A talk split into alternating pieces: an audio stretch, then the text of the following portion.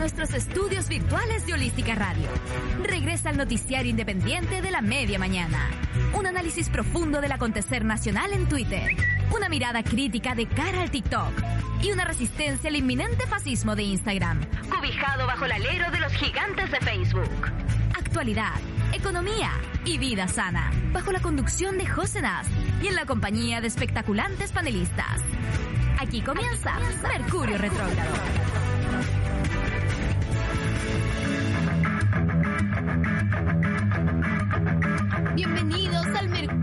Retrógrado del día de hoy, 14 de octubre. Oye, no falta nada para que celebremos un nuevo 18 de octubre que viene a ser como nuestro 18 real, el que nos importa, el que nos volvió a posicionar en el lugar de fe, de unión, de creer que podemos cambiar las cosas si estamos en un colectivo. Aunque ahora, dadas las circunstancias, estamos igual todos un poquito de capa caída. ¿Qué quieres que te diga? Yo no puedo dimensionar realmente con la distancia. Yo me encuentro en Buenos Aires en este momento. No puedo dimensionar a veces con la distancia lo que se está viviendo y eso mm, en parte es un dolor. Eh, lo que sucedió con Denise, el, el fallecimiento, asesinato, por decirlo, es una palabra muy fuerte, eh, de Denise eh, la semana pasada, el viernes pasado, a manos de no sabemos bien, porque puede haber sido carabineros, como puede haber sido eh, esa bomba eh, pirotécnica. He visto videos, eh, a ratos quiero verlos, a ratos no quiero verlos porque sigo sin entender realmente cómo a alguien le puede haber pasado eso, cómo la asistencia eh, no llega a tiempo, cómo seguimos con este nivel de violencia ya a más de dos años de la revuelta.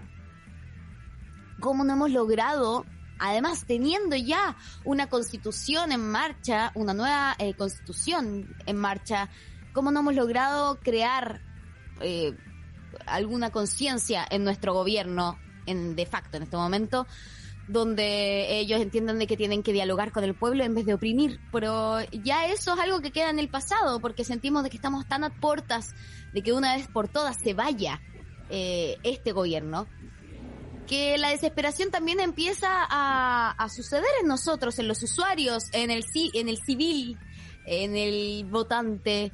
Eh, ¿Qué opción tomar? ¿Realmente estaré siendo representado en el momento en que voy a una urna y tacho la papeleta para decir, mira, hey, confío en esta persona? ¿Confío realmente en esta persona? ¿O esto llegó a, a mí porque no habían otras opciones? Porque realmente si uno mira la papeleta presidencial hoy en día, las opciones reales que nosotros hayamos tomado no son ninguna. Todas vuelven a ser el mal menor y eso es bastante doloroso. Es bastante doloroso tener que decir, bueno, a ver, eh, hay gente que ha muerto, hay gente que ha dejado todo en la calle para que hoy en día vuelva yo a tener que votar por el mal menor. Y además la información no está llegando a la gente de la forma en que debería llegar. ¿Por qué nosotros no sabemos todas las cosas? ¿Por qué están ahora todos los debates son como puros trapitos al sol? Parecen estos debates gringos, ¿cachai?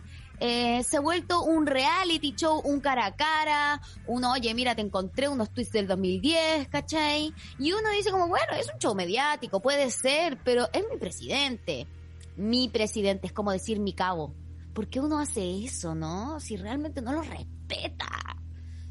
Ahora es importante también darse cuenta que hay cosas que están pasando paralelas. Tenemos que acobijar a esta constitución que va a vivir y sobrevivir el proceso presidencial. Y hemos vivido también estas bajas de fe, de personalidades que se han aprovechado del caos, pero también hacernos responsables. La funa que pasó con la tía Pikachu la encuentro muy dolorosa, porque la gente votó por ella. No es ella quien se robó ese escaño, no es ella el pelado, ella no es la representación de la falta de información que cometieron los votantes. Por ende, hagámonos cargo y dejemos de echarle la culpa a los otros por opciones propias. Porque ahí sí teníamos la opción propia de decir por quién quiero votar. Ahí sí la gente y los candidatos se habían elevado desde otro lugar. No desde partidos que tenían que juntar votos. Eh, no era lo mismo. Si bien fue un proceso parecido, nuestra responsabilidad está mucho más en ese espacio. Es por eso que hoy en día creo que es importante de que aunque quede poco tiempo, nos informemos. Y Sebastián, por supuesto, mi producer, nuestro producer de Mercurio Retrógrado, hoy en día dijo, bueno, traigamos una candidata a diputada que además además, porque aquí nos gusta la polemics, estuvo en la lista del pueblo. Así que podemos hablar un poquito más ampliamente de esta situación. Además que no es de Santiago y eso me gusta, porque así entendemos lo importante que es de regionalizar el concepto de que la democracia sucede toda en ciertos espacios. No, no, gobierno y Estado y todas esas cosas se hacen en todo el país.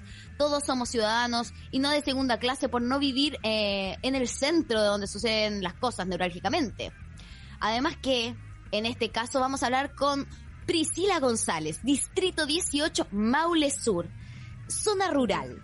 Eh, y es profesora de educación básica. Bienvenida, ¿cómo estás?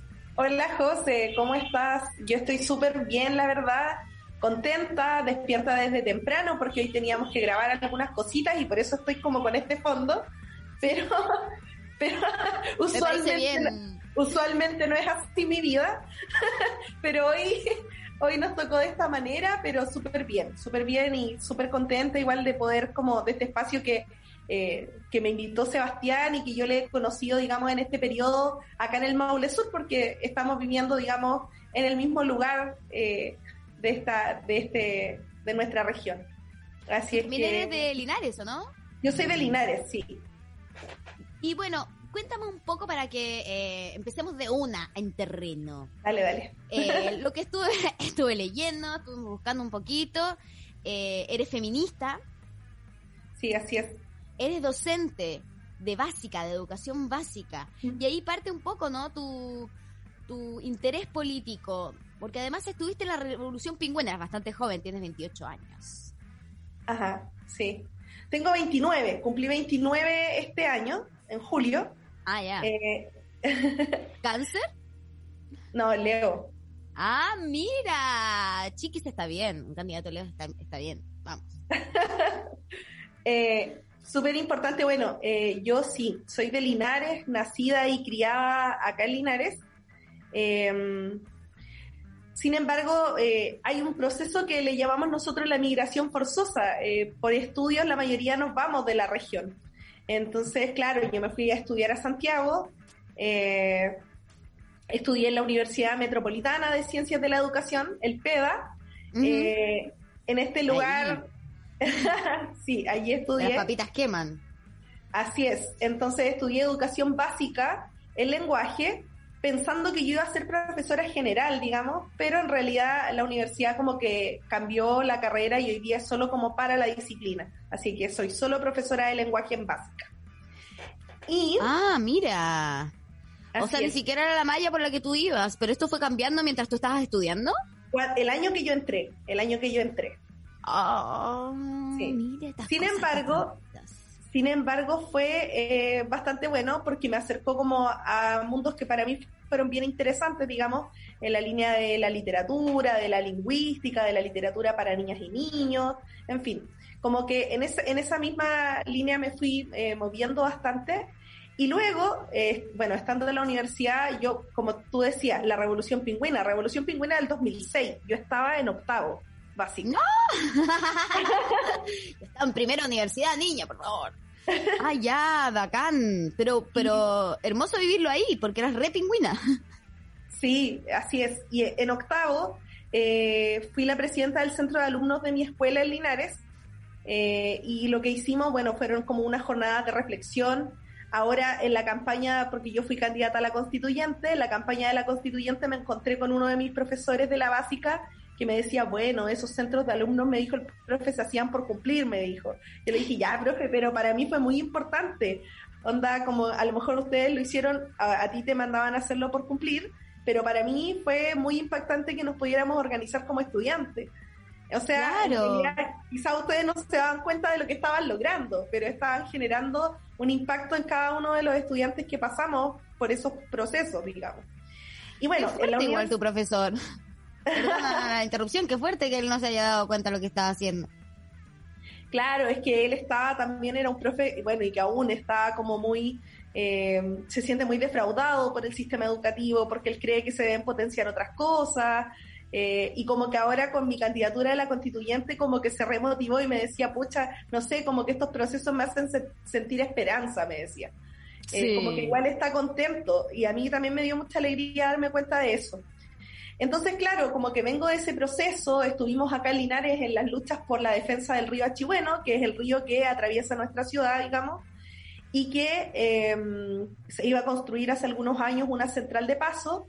Entonces, muchas y muchos de nosotros estábamos estudiando fuera de, las, de la ciudad y veníamos en los periodos como que había fin de semana largo, vacaciones y acá había marchas en defensa del río.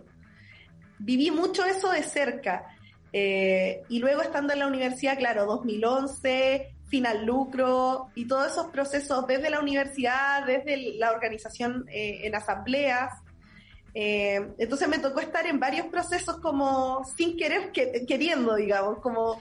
En el fondo todo te tiraba ahí, a ese, a ese lugar de, de una búsqueda hasta cierto punto de justicia y también de visibilidad. Es importante también contar cómo hay ciertas luchas que vivieron solos sobre todo lo que me hablas del río, y, y que eso era algo que si no se metía una presión, lo de la migración además, de esta eh, migración obligatoria es muy importante, porque efectivamente no se le está dando poder a las regiones cuando la educación se está concentrando en Santiago o, bueno, no sé, también en Concepción, pero en, ciertas capitales regionales. En las capitales regionales. Lo que hace que además no se devuelva el poder a, a los sectores de donde uno pertenece porque la gente no además no tiene campo donde trabajar eh, y no hay un avance entonces, no se puede hacer crecer la región o bueno, o la zona. Bueno, así es. Y, una de las cosas, bueno, en las que yo me di cuenta estando en Santiago era como eh, que me faltaba ese sentido de pertenencia, a pesar de que yo trabajaba como profesora de alfabetización en una escuela de reinserción en Peñalolén, y a pesar de que eh, en ese mismo lugar hacía distintos tipos de trabajo comunitario, estuve en la Universidad Popular Patricio Manzano, eh, no sé, dando clases a trabajadoras subcontratadas para que pudieran obtener su puerto medio laboral. Ah. A pesar de que yo estuve en muchas de esas cosas en Santiago, yo no sentía pertenencia a ese lugar, como sentía que era un aporte para esas personas, pero no sentía como que, sentía que también en mi región faltaban cosas, como la necesidad de hacer cosas acá. Sin embargo, porque me, también el sistema educativo de alguna manera me colapsó, decido volver a Linares y me integro rápidamente. Yo ya venía, digamos, con las ideas del feminismo y yo creo que soy feminista de muy chica, solo que no, no sabía decir que era feminista. Claro, a pasó que era como, ¿qué es esto que siento? ¿Por qué está ahí? No sé cómo hablarlo ni verbalizarlo. Claro, pero me pasó que estando, bueno, que estando en Santiago, eh, tuve una, una, gran amiga, em, que es Caro Mowa, que es de los talleres de sobremesa, eh, del club de lectura, talleres de sobremesa. Em, ah, bueno, yo participé de esos talleres y entonces hacíamos lectura literaria feminista. Entonces, de a poco fui como dándole forma también a esto que yo pensaba. Entonces, claro, nos reuníamos con mujeres a conversar de libros, no sé, cada dos semanas. Eso para, para mí fue muy, fue muy productivo y muy hermoso, porque en el fondo me dijo, oye, sí, tú eres feminista y muchas de las cosas que has vivido te hacen darte cuenta de esto. Eh, entonces, eh, cuando el colectivo, ¿no? Fundamos la primera colectiva feminista en Linares. Sí, Mujeres por Linares, que es una colectiva que aún está vigente, eh, a quien aprovecho de enviar un saludo porque las compañeras están full apoyando mi candidatura. Eh, seguimos como trabajando juntas por el territorio y lo que hicimos inicialmente en el territorio fue activismo, mucho activismo y te estoy hablando como de, no sé, desde convocar una manifestación eh, sumamente organizada hasta levantarnos a las 4 de la mañana a colgar un lienzo o salir a rayar o en fin. Activismo real, me gusta, claro, activismo real, activismo, de activar. sí. Eh, fue mucho tiempo de eso y después nos dimos cuenta de que, bueno, de que todas las problemáticas que tenemos las mujeres o que tienen las disidencias sexuales en el territorio, todas esas problemáticas no se resuelven solo con activismo. Entonces nos dimos cuenta de que también hay que incidir en otras cosas, en la política pública, eh, en la forma en que las mujeres acceden al conocimiento, porque además, bueno, levantamos una escuela feminista eh, donde le damos como, le entregamos herramientas a distintas mujeres sobre la historia del movimiento feminista. Ah, mira. Eh, ¿Y cómo se puede acceder a eso en, eh, en tu región? en tu sector? Actualmente, claro, es que actualmente la escuela de este año ya terminó porque tiene una duración, pero a través de Mujeres por Linares ustedes pueden ir buscando y se van a dar cuenta de que ahí como que hay, bueno, además de información permanente, hay un momento del año en que se convoca a la escuela feminista. Ah, pero bueno, muy buena información. Eso lo pueden buscar en, en, en Instagram o, bueno, lo pueden googlear Facebook, también. Instagram. Facebook e Instagram. Mujeres Feministas por Linares. Se llama Mujeres por Linares. Así Ah, Mujeres fue por Linares. inicialmente la organización. Porque una cosa muy difícil acá fue para nosotras decir, ¿sabes qué? Si nombrarse feminista en el Maule Sur fue muy complejo inicialmente cuando nosotras empezamos este camino. Porque nos dimos cuenta de que decir, ah, soy feminista era sinónimo de mucha, mucha más violencia para nosotras. Claro, Eh, animadversión inmediatamente, con una palabra que abarca demasiado prejuicio. Sin embargo, lo hicimos y bueno, partimos con una marcha con 100 personas, nuestra primera marcha del 8 de marzo. Igual, 100 un montón. personas, Sí. no era nada. Yo creo que está bien. Pero al año siguiente éramos mil. Más que cast. Ah, oye, un montón. Ah, pero bueno, exponencialmente lo lograron. Sí. Y, pero qué emocionante eh, ver eso, ver esta situación que, que va creciendo a pesar de, de que uno dice, ah, es, es poquito, es pequeño, porque hay mucha gente que abandona a mitad de camino, sobre todo cuando no estás en los lugares eh, tan céntricos justamente, porque además tú eres de zona rural. Sí, sí. O Y sea, el- Linares y- es ciudad. Linares Sí, es ciudad. Linares es ciudad, pero tú Yo vivo en un sector perteneces en un sector rural, claro. Pero claro, justamente decir cómo empezar desde Linares a los alrededores a buscar que esto crezca, como descentralizar un poco las agrupaciones o también darlas a conocer, porque hay un montón igual. Nosotros también nos dimos cuenta con eh, las constituyentes, sobre todo con todas las eh, chiquillas que por aquí pasaron en algún momento. Tuvim- también tuvimos eh, entrevistas de chicas que estaban hacia la lista constituyente y nos dábamos cuenta que estaban por todo el país haciendo cosas, simplemente no se sabe o no se Ajá. habla, no hay visibilidad. Los medios informativos eh, más formales hasta cierto punto no concentran su información regional y, y bueno, y nosotros somos demasiado independientes, pero igual estamos aquí tratando de entender un poco cómo se puede armar otra forma. Y es por eso que también me gustaría saber cómo llegaste a ser constituyente o, o a querer ser parte de la constitución. Claro, candidata. Bueno, la verdad es que yo venía trabajando en un, en un proyecto político acá en Linares que se llama Alcaldía Territorial de Linares. Estábamos Ya. tratando de levantar un proyecto para disputar la alcaldía. Eso también inspirado en un proyecto que ocurre en Cauquenes, eh, cuya eh, representante hoy día es alcaldesa de Cauquenes, alcaldesa Ah, independiente en Cauquenes después de años de la derecha en el poder. Heavy. Heavy, lo Independiente. Heavy. Y ojo, independiente de izquierda, ya, porque hoy día decir independiente se presta para muchas cosas. Total. Eh, Sí, sí, sí, que es independiente supuestamente. Eh, ¿Cuál es el nombre de la alcaldesa? Neri Rodríguez. La alcaldesa Neri Neri Ro-. Neri. Con Neri. Neri. Neri. Neri. Neri Rodríguez. Sí, Bien, Neri Rodríguez, independiente de Cauquenes. Claro, y ella- ella- Y ella, Ella nace es- de esta, de esta alcaldía que ustedes trataron de una- empezar a disputar. allá, no, no, no. Allá hubo una alcaldía ciudadana y nosotros intentamos replicar ese proyecto acá también. Entonces, Ah. estábamos trabajando en un proyecto similar y, y bueno, como por violencia machista, yo me retiro del proyecto. Por una No. situación que ocurre de acoso por- y por otra situación yo me retiro del proyecto y digo, basta, yo no voy a seguir trabajando en un proyecto donde los compañeros dicen que van a, vamos a tener perspectiva feminista, pero no la tienen. Entonces yo no voy a trabajar en esto. Entonces yo me voy. pero- Pero, eh, ¿y fue, fue, ¿pudiste denunciar? ¿Fue- ¿O fue algo como que... Es que no me pasó a mí. Es que no me Ah, pasó a ya. mí. Obviamente hicimos la denuncia donde correspondía, pero no me pasó a mí. Sin Ya. embargo, para mí era inconsecuente seguir allí en función de ello. Ya, Eh, por supuesto, es difícil. Sí.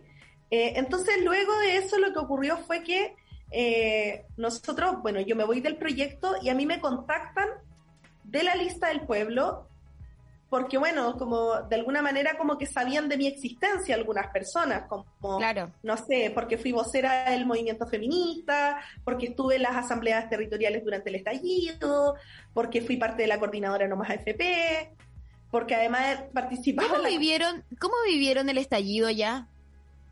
fue muy complejo el estallido acá. Pareciera ser que cuando se muestra siempre es como centralista, pero acá fue muy complejo porque hubo grupos para, paramilitares.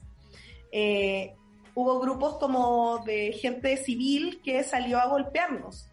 Eh, paramilitares de, derecha. Sí, sí, sí.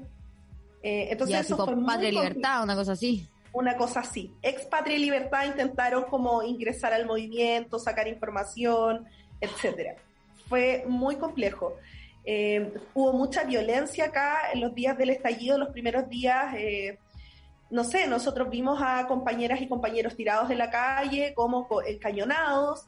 Eh, eso ocurrió en Linares. A mí me dispararon en una pierna. No. en serio. Un balín, que hoy, hoy que, que cada día uno se entera de, cosas que todavía están ahí y impunes. Y hay todavía hay un, bueno, hasta hace poco había aún un chico en prisión preventiva, eh, un chico que cuando lo tomaron detenido era menor de edad, hoy día ya es mayor de edad y sigue en prisión seguía en prisión preventiva debido a como que se le acusa de un, un incendio que hubo acá en Linares, que, de lo cual no hay pruebas. Ah, como estos eh, videos, ¡ay, qué terribles! Ah, y además del abuso de la prisión preventiva. Sí, del abuso de la prisión preventiva. Eh, es justamente eso, es algo que me llama la atención. ¿Qué va a pasar ahora que se va a ir eh, Piñera? ¿Qué va a pasar con los presos políticos? o los presos de la revuelta, vamos a decirles así mejor. Em, ¿Cómo, ¿cómo se puede seguir luchando por eso? Porque él los va a dejar ahí. O sea, se ha avanzado, en mi parecer, en el indulto. Yo creo que eso, eso se ha visto en las últimas semanas, como que ha habido un avance, digamos, en, el Congreso respecto del indulto.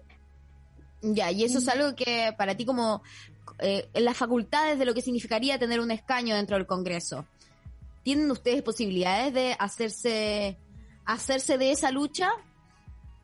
O sea, yo voy a dar esa lucha. Yo creo que es una lucha importante que hay que dar porque en ese, en ese minuto como primero no hay pruebas contundentes en contra de las personas presas del estallido social y en segundo lugar me parece importante entender el contexto político y social en el que ocurre el estallido. O sea, como no es tan así como, ay, todos salieron a romper, a saquear. En Linares no hubo saqueo.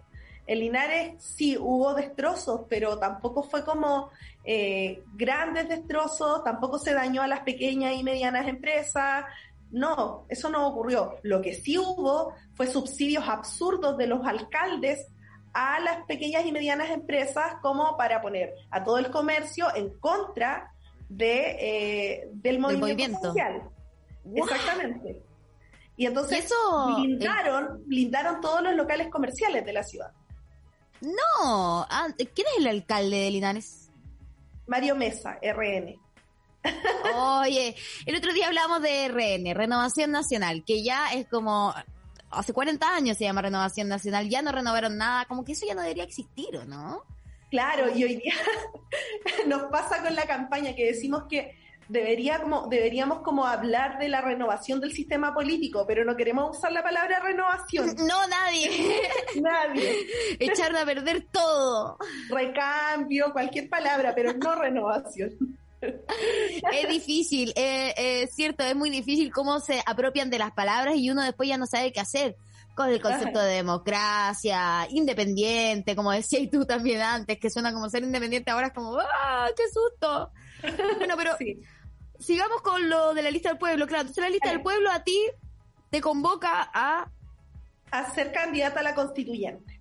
Para tu distrito. Para mi distrito. Ahora yo soy de acá, soy, digamos, como venía de movimientos sociales, también de la coordinadora en defensa del Maule Sur, con quienes teníamos, tenemos un programa que se llama El Maule Sur también existe, que es un programa que se transmite por Radio Cristalina de Panimávida y además, bueno, otros medios independientes como la Radio La Quenche, la CURUF, eh, la JGM.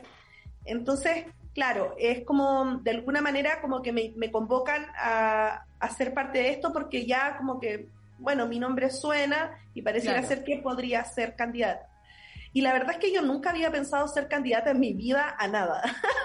Mira, y ahora estoy aquí, está. Y ahora estoy aquí de candidata.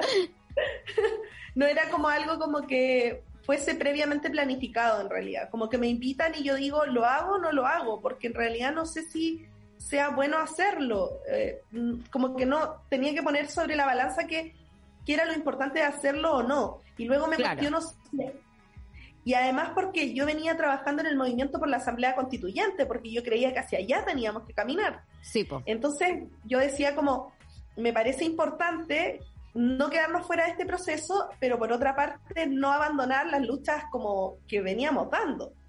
Eh, y de alguna manera cuando lo decido digo, bueno, tampoco nos podemos quedar fuera de este proceso y cuando miro cuáles son los candidatos que hay, digo, eh, no, es importante estar. Lo converso con mis compañeras feministas y me dicen, necesitamos feministas en la convención. Sí. Eh, y, y desde ahí es como, ya, hagámoslo entonces es una campaña que es a puro pulso, porque lo que menos teníamos era plata. Entonces, ¿Y cómo funcionaba eso entonces? Em, un poco explícanos cómo funcionó el poder llevar una campaña de ser constituyente una vez que te convoca además a una lista, porque eso significa que la lista te da el apoyo nomás. Sí, mira, hay, dos cosas. La lista del pueblo a nivel nacional eh, era una cosa, pero la lista del pueblo Maule Sur, porque así la inscribimos, ¿Ya? Eh, era otra cosa. La lista del pueblo Maule Sur generó redes de colaboración y apoyo. Actualmente, eh, los las cinco personas que fuimos parte de la lista seguimos en contacto. Eh, ah. Francisca Arauna es constituyente, eh, Fernando Salinas también es constituyente, por, digamos, él por, entró por paridad, porque yo me quedé fuera por paridad. Ah, mira, eres de aquellas soy de aquellas. Qué fuerte igual, qué difícil vivir ese proceso, ¿no? Una ironía, yo diría. Sí. pero, pero de alguna manera, eh, tanto, tanto Fernando como Francisca están en la convención. Rodrigo Norambuena está trabajando como asesor de Fernando Salinas y Camila Caballero retomó sus estudios acá y está colaborando también con mi candidatura acá. Eh, entonces, bueno, es muy interesante porque entre los cinco generamos una red de colaboración como Lista del Pueblo Maule Sur y nunca trabajamos tan de lleno como con la lista nacional porque no entendíamos bien lo de las reuniones, como que siempre estuvimos un poco descolgados porque la lista igual tenía un enfoque centralista. Sí, así, es que, así es que, bueno, el trabajo que hicimos fue mucho más del distrito. Eh, trabajamos, bueno, en todas las, en todas las comunas del distrito, hicimos videos en conjunto, un lanzamiento de lista conjunto.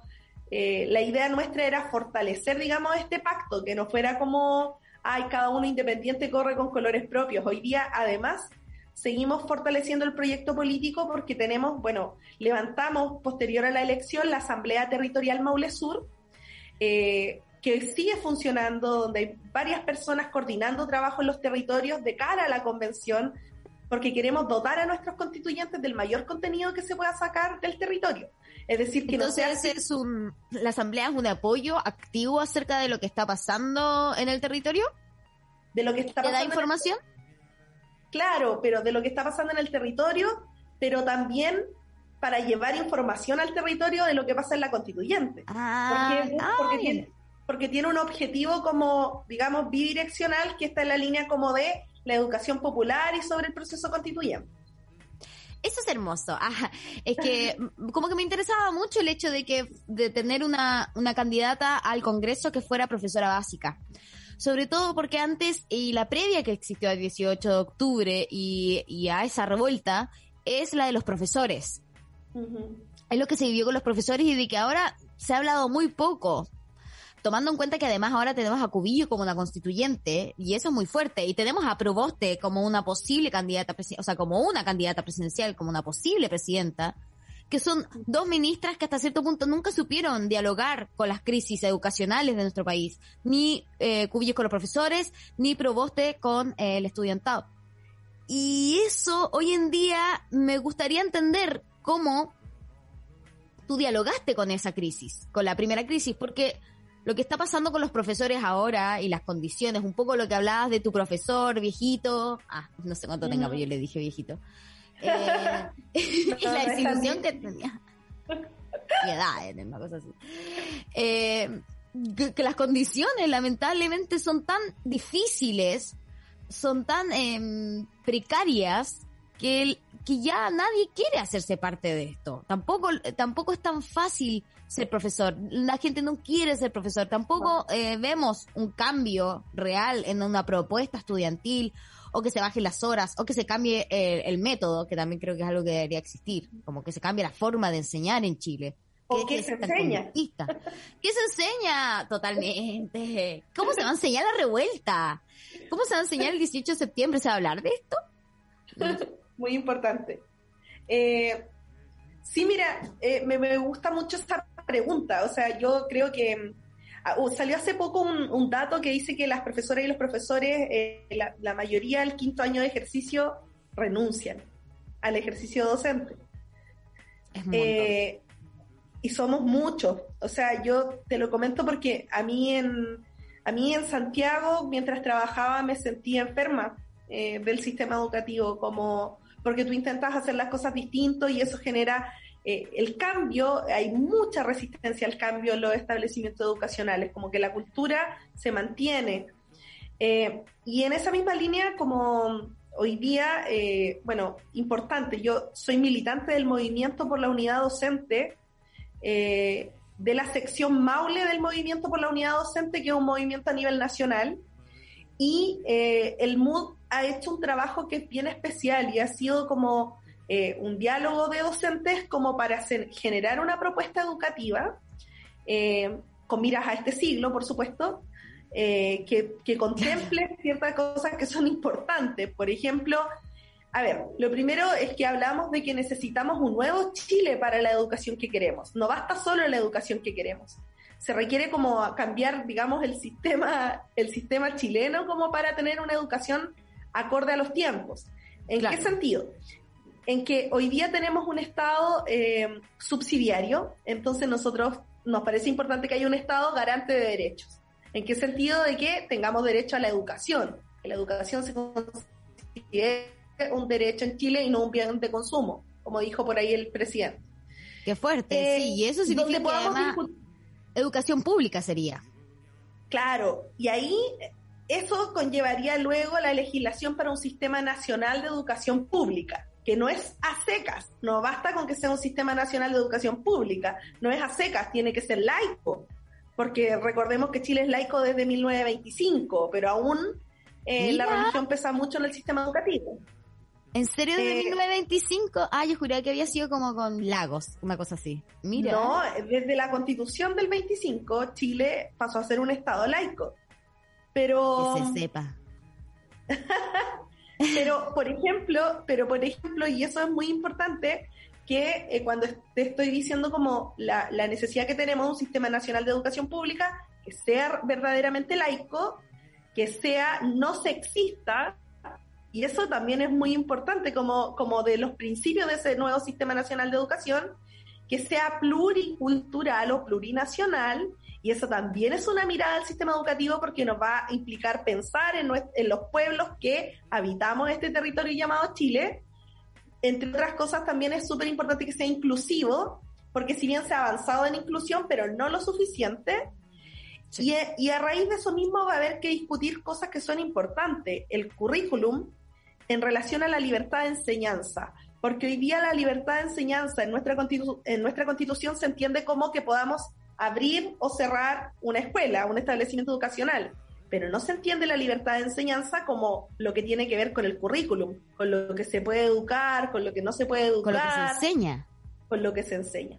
Entonces tiene que ah, haber una discusión sobre el currículum y tiene que haber también incidencia en la formación inicial docente de las profesoras, los profesores y también como el enfoque que se va a dar. ¿Y desde dónde eso puede, es, esto realmente puede nacer? ¿Esto, ¿Esto puede nacer desde la Constitución, este cambio eh, profundo? ¿O es la Constitución y el hecho de tener, bueno, además de voluntad política, por supuesto, de parte de un próximo gobierno, pero parte del Congreso, el Congreso sí se hace parte de esto? Sí, o sea, hay un primer momento que tiene que ver con lo que, con lo que sabemos, que es el derecho a la educación que debe estar en la nueva constitución. Para que un derecho se garantice es súper importante la aprobación de recursos. Y recordemos que es labor de una diputada, de un diputado, aprobar el presupuesto del Estado. ¿Ya? Ah, bien. Esas son cosas que tenemos que saber. ¿Para qué sirven además los diputados y diputadas? Que a veces decimos como, mm, mira ahí, ¿cuáles son los límites y cuáles son las facultades? Lo otro es que una diputada o diputado tiene que, eh, muy importante como eh, generar como proyectos de ley o mociones de ley, y en esta misma línea, eh, bueno, a mí desde el Movimiento por la Unidad Docente, para brindar el apoyo, me pidieron que integre la Comisión de Educación.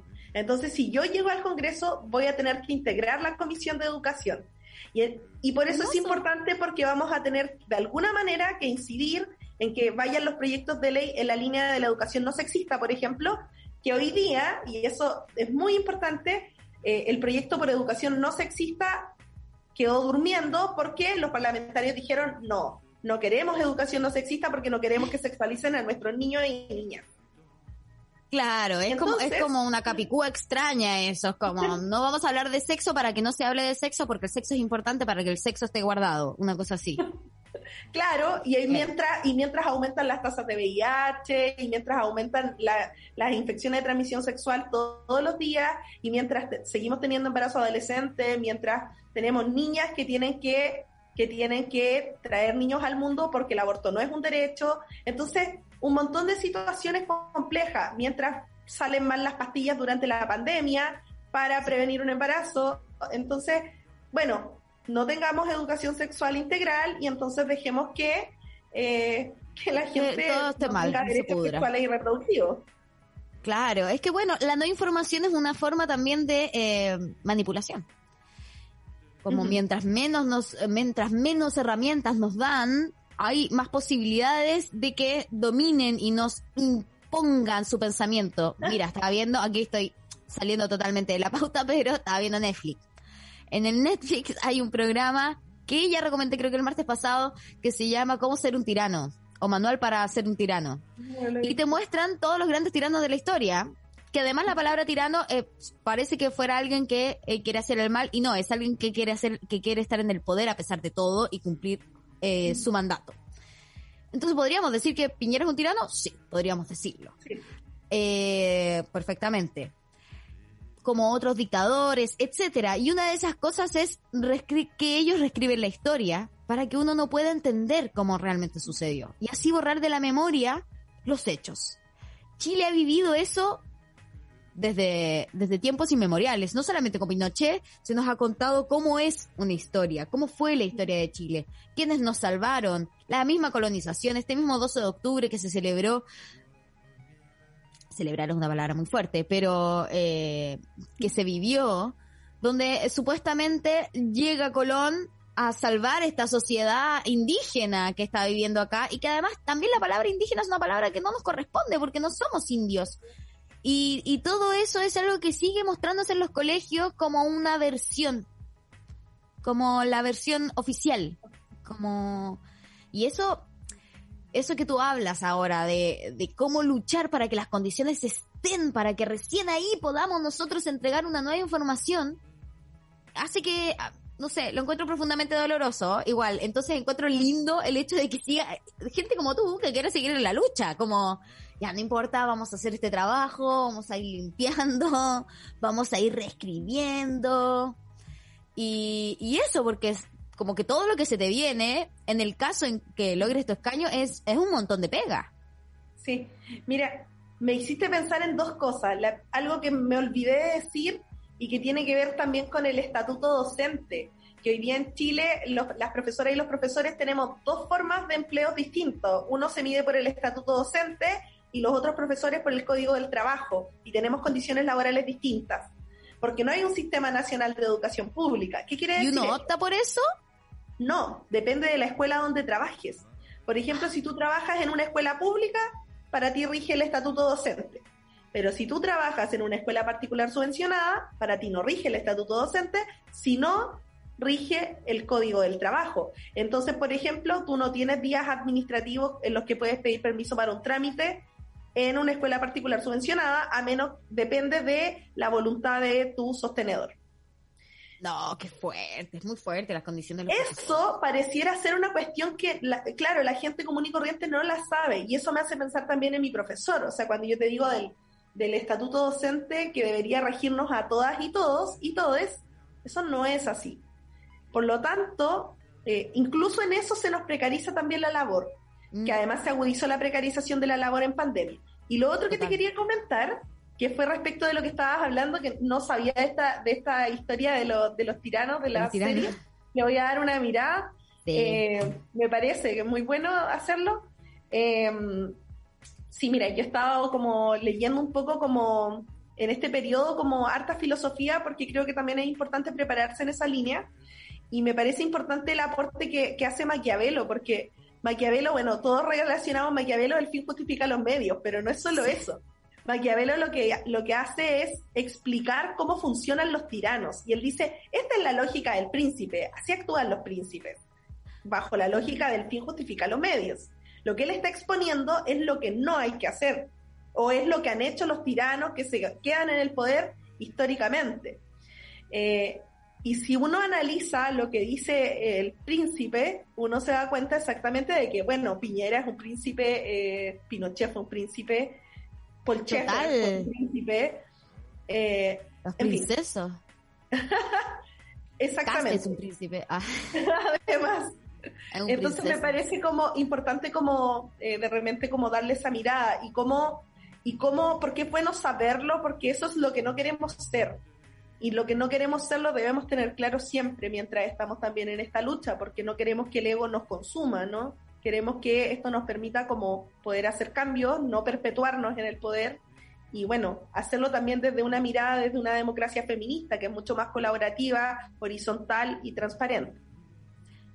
Em, es importante eso que, dijiste acerca de cómo hacer que el ego no te consuma, sobre todo cuando estás empezando a poder cambiar cosas o entrar en, un mundo político que hasta cierto punto es pequeño, porque en Chile es pequeño. Y muy masculino. Eh, y muy masculino, totalmente. En tu caso, eres independiente, pero cuentas con el apoyo del Frente Amplio. Hoy día sí. No, no del Frente Amplio. ¿No? O sea, sí y no, digamos, porque lo que pasa es que yo soy independiente, pero ocupo del Partido Comunista hoy día. ¿Ya? Ah, eh, y muy, sí. Entonces, claro, no voy en el cupo de Frente Amplio, pero estoy dentro del Pacto Apruebo Dignidad porque ellos sí son pacto. Eh, entonces, sí. ¿Cómo es esto? Porque para ser independiente necesitas sí o sí tener apoyo de un partido. ¿O no? A ver, hay dos opciones. Lo primero es que yo podría haber juntado firmas y ir como candidata independiente, pero tendría que ir sola y competir contra listas de partidos políticos, lo cual es muy complejo, ¿ya? Si yo fuera alguien de la televisión, lo más probable es que a lo mejor le pudiera ganar a una lista completa.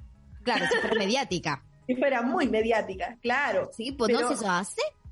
Pero eso, pero ese no es el caso. Entonces tendría que haber ido sola. Aquí hay algunos casos de personas que van solos pero que las posibilidades de ganar son muy complejas si lo pensamos de que en Linares, por ejemplo, que es la, la, comuna del distrito donde vota más gente, tienen derecho a voto 80.000 personas, de las cuales votan 30.000, ¿ya? Ah, es muy chiquito. Entonces, el, el, es, muy, es muy interesante eh, pensar, eh, cuando hablamos de esto, como de la de cómo en general eh, ganar es muy complejo porque las listas acá obtienen 30 o 35 mil votos. Que una persona sola obtenga 35 mil votos es muy difícil. Es muy difícil. Tienes que ser como TikToker, una cosa así. Claro, ¿qué pasó en la constituyente? Y por eso la gran diferencia. En la constituyente se permitieron las listas de independientes. Por eso es que nace la lista del pueblo como un objetivo electoral. La lista del pueblo tiene ese objetivo, que en el fondo se dan cuenta de que se podía hacer listas de independientes y que podíamos competir en igualdad de condiciones contra los conglomerados políticos. Pero hoy día eso no ocurrió porque hubo una, había una ley que se iba a votar, pero que la dejaron descansar porque obviamente después de lo que pasó en la constituyente, a los conglomerados políticos no les convenía que hubiese listas de independientes. ¡Ah! que, que, hijos de su maldita situación. Eh, por eso, por eso es que yo dije hay que disputar igual y la mejor forma de disputar para poder lograr acceder es en esta, en esta lógica. Pero eso con toda la carga que implica ir en el cupo de un partido hoy día, a pesar de que, lo, de que el partido a mí no me está pidiendo nada, no he tenido que firmar nada con ellos, que también me parece importante porque yo les dejé claro, o sea, yo soy independiente y mi proyecto y mi programa viene con mi equipo que es de gente independiente. Pero la papeleta sales como en ese sector, en el pacto. En el pacto de apruebo dignidad. En el pacto de apruebo. Que también es bueno que la gente lo sepa, porque ahí eh, puedes empezar a buscar inmediatamente con qué pacto eh, vas a votar, porque a veces son tan grandes las papeletas y uno no sabe dónde empezar a buscar y es como, bueno, hay algunas que ni siquiera tienes por qué leer. Eh, sí, ¿no? Y es importante. Y igual es difícil en este momento adherirse a un partido cuando hemos perdido tanta credibilidad eh, en los movimientos, sobre todo con un movimiento social que nace sin cabeza y que nace del pueblo y de la colectividad justamente de los territorios, cuando tenemos partidos políticos que lo único que tratan es de adjudicarse este movimiento. Yo creo que eso es un poco eh, lo que le juega en contra al Frente Amplio. Si bien yo creo que soy una persona que siempre apoyé el Frente Amplio porque me parecía que era necesario romper el duopolio que existía en Chile dentro, dentro de la derecha y la izquierda. Sí. Eh, me pasa que también, lamentablemente, son palabras que se empezaron a apropiar y ahora eh, Frente Amplio existe en muchos lados. Yo ahora vivo en Argentina y aquí también existe un Frente Amplio. Eh, y uno dice como, ah, claro, finalmente son palabras que pasaron a ser de la política y ahí uno dice, la política no es la mala, el problema es el mal uso de eh, el sistema. Entonces justamente también es, creo que es, importante estas aclaraciones, un poco entender cómo se mueve, las posibilidades que tiene un candidato independiente realmente de ser independiente y por qué uno tiene que estar con ciertas coaliciones, un poco lo que habláis de la lista del pueblo también. Porque mucha gente ahora es como, no, la lista del pueblo, y es como, chiques, todos votamos la lista del pueblo porque era nuestra opción. Ahora, era la forma. era la forma, claro. Ahora, las cosas que sucedieron, bueno, también hay falta de información de nosotros. Yo siento. Pero también, pero disculpa, yo creo que por primera vez, a raíz de todo lo ocurrido, nos vamos enterando de cómo funciona el sistema político. Porque no tuvimos educación cívica en la escuela. Total. Por primera yo diría literal, como por primera vez nos avispamos y dijimos como, oye, ¿sabes qué?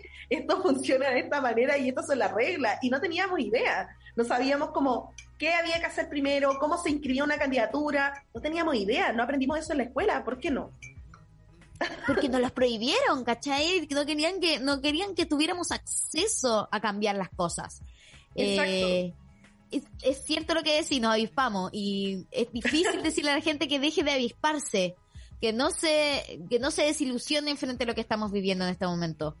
Porque ¿cómo ves de cara a, bueno, tú vas además vivir paralelamente tu candidatura, tu, tus elecciones paralelas a las de la presidencia? Es la misma votación, ¿o no? Claro, es la misma votación. Son el 21 de noviembre ambas elecciones. La de bueno, acá, se, acá en nuestra región se vota candidato a consejeros regionales, diputados y presidente. ¿Ya? No, acá no se vota senadores en esta ocasión. Sin embargo, ¿Qué? porque los senadores se eligen cada ocho años, entonces todavía eh, queda un ah. periodo para... Mi ignorancia amplia, ya. bueno, esa, esa es la constitución de Jaime Guzmán. Esa es la constitución de Jaime porque además no olvidar nunca que existían los senadores vitalicios, que era un presidente que sale y se queda vitaliciamente ahí. Bueno, y, fue el primero. Y no sabemos qué va a pasar con la nueva constitución, si efectivamente estas candidaturas nuestras, por ejemplo, si yo llego a ser, llego a ser diputada, no sé si esto va a durar un año, dos años, cómo va a ser el ah. periodo en función de lo que ocurra con la, con la convención y la nueva constitución. Entonces, también estamos abiertos a ese desafío y a defender el proceso de la convención. Nos parece fundamental que, y obviamente que se aprobaran los plebiscitos dirimentes, para nosotros ha sido realmente una alegría porque luchamos como por tener incidencia en todos los procesos de la convención, para que sea lo más parecido a una asamblea constituyente. Sí, yo creo que muy importante eso, que se han preocupado de hacer parte a la ciudadanía de este proceso, ha sido bastante transparente, encuentro yo, incluso con lo, a ver, la última papita polémica de esta situación, incluso por ejemplo con lo que sucedió con el pelado Bades, eh, que es como, bueno, todo eso se habló, se vivió, se... como yo creo que nadie eh, ha vivido este proceso políticamente con ninguno de los otros que se les ha acusado, nunca se ha sabido nada, nunca se ha renunciado, nuestro mismo presidente, sin ir más lejos. Ahora, por lo menos este hombre ya no está, no sé si va a tener una, una pena, no sé realmente qué es lo que va a pasar con él. Pero bueno, salió a la luz, salió. No sé, creo que está bien. Sí, yo también lo veo bien y creo que es importante, bueno, que yo creo que hay que pasar, lo que se terminó hoy día es la política representativa, si hay que avanzar hacia una política participativa, si eso es, ese es el camino. Em, necesitamos involucrarnos en las decisiones. Y lo que pasa es que hasta ahora eso no ha sido de esta forma porque tal como nosotras decíamos, bueno, tenemos un montón de desinformación, no sabemos, no conocemos la constitución, no tenemos educación cívica, eh, no participamos en nuestras juntas de vecinos y muchas veces tenemos dudas de cómo resolver una cosa y no sabemos a quién preguntarle. Entonces, eh, ese tipo de, problemáticas, bueno, tienen que ver con nuestra eh, ausencia de, información. Por ejemplo, hoy día pasa acá que ya hay candidatos, no sé, llamando a votar en las radios y todo eso. Y hay una ley electoral que dice que no lo pueden hacer. Entonces, ¿por qué? Porque acá, como la gente no se sabe la ley electoral, nadie va a denunciar eso. Claro. Se lo pueden hacer a diestra y siniestra y no importa. Eh, no hay ninguna fiscalización de nada. Además, además, pero es que tampoco, yo creo que el Estado hoy día tampoco tiene ni muchos mecanismos ni muchos recursos destinados a la fiscalización. Y yo creo que eso es lo que se viene, pues se van a tener que destinar más recursos a la fiscalización y en muchas materias, pues no solo en el tema de la ley electoral, sino también en temas de justicia, de, no sé, del sistema, del sistema penitenciario, en fin, de un montón de cosas. Uf, sistema penitenciario. Otra, otra entera temática eh, que deberíamos tocar algún día. Bueno, eh, ya nos estamos acercando al final de este programa. Ha sido un placer tenerte aquí. Me gustaría, yo siempre leo el horóscopo. Ya. Me encanta leer el horóscopo a las invitadas y todo eso. Pero antes de eso, mientras yo busco el horóscopo del día de hoy por Lund, vamos a ir a nuestras tendencias climáticas del día de hoy.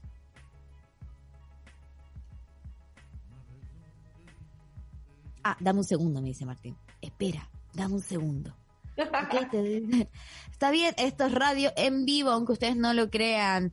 Para seguirnos apoyando, medios independientes pueden eh, participar de nuestro Patreon. Dale con el horóscopo, porfa, me dice. Bueno, ya. Y cerramos con... Ok. Yo esto es pauta al aire, no importa, ya encontré el horóscopo. Bueno, yo siempre leo el horóscopo de Lund, y porque me gusta mucho Pedrito Engel, no, no sé por qué, pero siento que es el más al callo. Así que dime tú si te hace sentido o no. Voy a escuchar. Escuche, Leo. Está tan cerca de la meta que sería absurdo retirarse ahora. El último desafío es lo único que falta y usted tiene la plena capacidad para vencerlo. Siga adelante. Te juro que esto lo tenía arreglado. La atracción es mutua e irresistible. Ah, no sé de qué está hablando aquí. Tanto le une a esa persona, se inicia un camino de descubrimiento para ambos. Ajá. Oye, estáis regio, Leo, estáis en llamas. En mi mejor momento. Está en tu mejor momento. Me parece maravilloso igual eso, que te está diciendo eh, Pedrito Engel que no bajes los brazos, de que se puede, se puede lograr, se puede lograr. Y me gustaría también, si tienes algún spam que quisieras en este momento enviar, eh, te dejo el micrófono abierto. Oye, muchas gracias. Primero agradecer la invitación, me encantó el programa, qué rico conocerte también en, el programa. y en segundo lugar, eh, invitarles a seguirnos en nuestras redes sociales, eh, prisciladiputada.maulesur, pero también eso en Instagram, en Facebook, Priscila Diputada 2021, para que nos puedan seguir y que nos puedan comentar, enviar sus ideas y muy importante, tenemos un formulario eh, en el cual estamos recogiendo las propuestas, necesidades y también problemáticas del territorio, porque nuevamente queremos avanzar de una política representativa a una participativa. Así que por una nueva mirada, Priscila Diputada. Oye, qué bueno. es tan difícil crear un eslogan. Oye, eh, un placer, muchas gracias por haber aceptado nuestra invitación. Eh, aprendimos un montón. Así que, eh, nada, yo creo que es, eh, es importante que hayas venido para todos, para tanto como para nosotros, como para Sebastián, que nos decía, bueno, necesitamos tener una candidata diputada que nos explique, que nos abra un poco la cabeza. Y la gente también en YouTube te manda muchos saludos, porque nos están escuchando desde el futuro, en Spotify, pero también en YouTube en vivo. Aquí Lucifer dice, excelente invitada. Ojalá la educación reformule la JEC y deje de ser una guardería. Que de verdad exista espacio para el arte, deporte y otras disciplinas que nutran a los estudiantes. Eh, totalmente. Totalmente. Gracias, Lucifer, por eh, tu comentario. Y bueno, nuevamente, gracias, Priscila, por venir. Espero que todos vayan a las urnas. Eh, y si eres de Maule Sur, bueno, aquí tienes una propuesta. Y también, justamente, vayan a sus redes sociales, donde pueden además encontrar este formulario que lo encontré muy necesario, muy bueno y ojalá existan más así. Eh, los cerramos esto con tendencias climáticas, los dejamos en el tren programático de Mercurio Retro, o sea, de Mercurio Retrógrado, perdón, de Holística Radio. Ah, porque todo es Mercurio Retrógrado. De Holística Radio, viene ahora Palomosa Contesta y después el aniversario de un año de Les Solistes. Un beso, chao.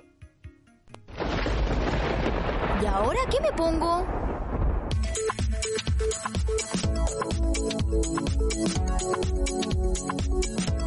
Hola, soy Romy, desde lugar de los hechos en Santiago Centro, región metropolitana, metida en un taco. Mi tendencia climática para hoy es tómatelo con relajo, respira, estírate y tranqui, si al final el taco va a avanzar igual y las cosas van a salir igual. Eso, que tengan buen día. Hola, mi nombre es Pau, desde aquí del lugar de los hechos, en Walkie.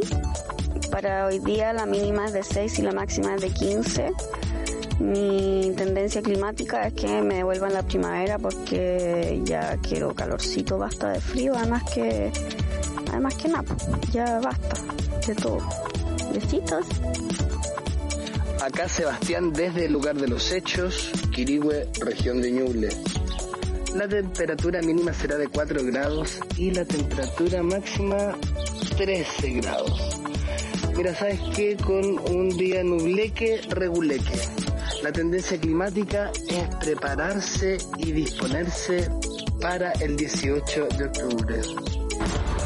Hola, hola, aquí Camilo desde el lugar de los hechos en Pucón, en el Gualmapu mismo. Para hoy se espera una exquisita lluvia primaveral, un poco frío, eh, así que la tendencia climática para hoy es tome su mejor tip de autocuidado y haga uso, porque el perreo hasta el suelo y la salud mental hasta el cielo. Hola, mi nombre es Carolina y estoy reporteando desde el lugar de los hechos en la ciudad de Miami Beach, Florida. Hoy nos espera unos cielos totalmente despejados con una temperatura máxima de 29 grados Celsius. Mi tendencia climática para el día de hoy es no más fascismo, no más racismo, no más no cast.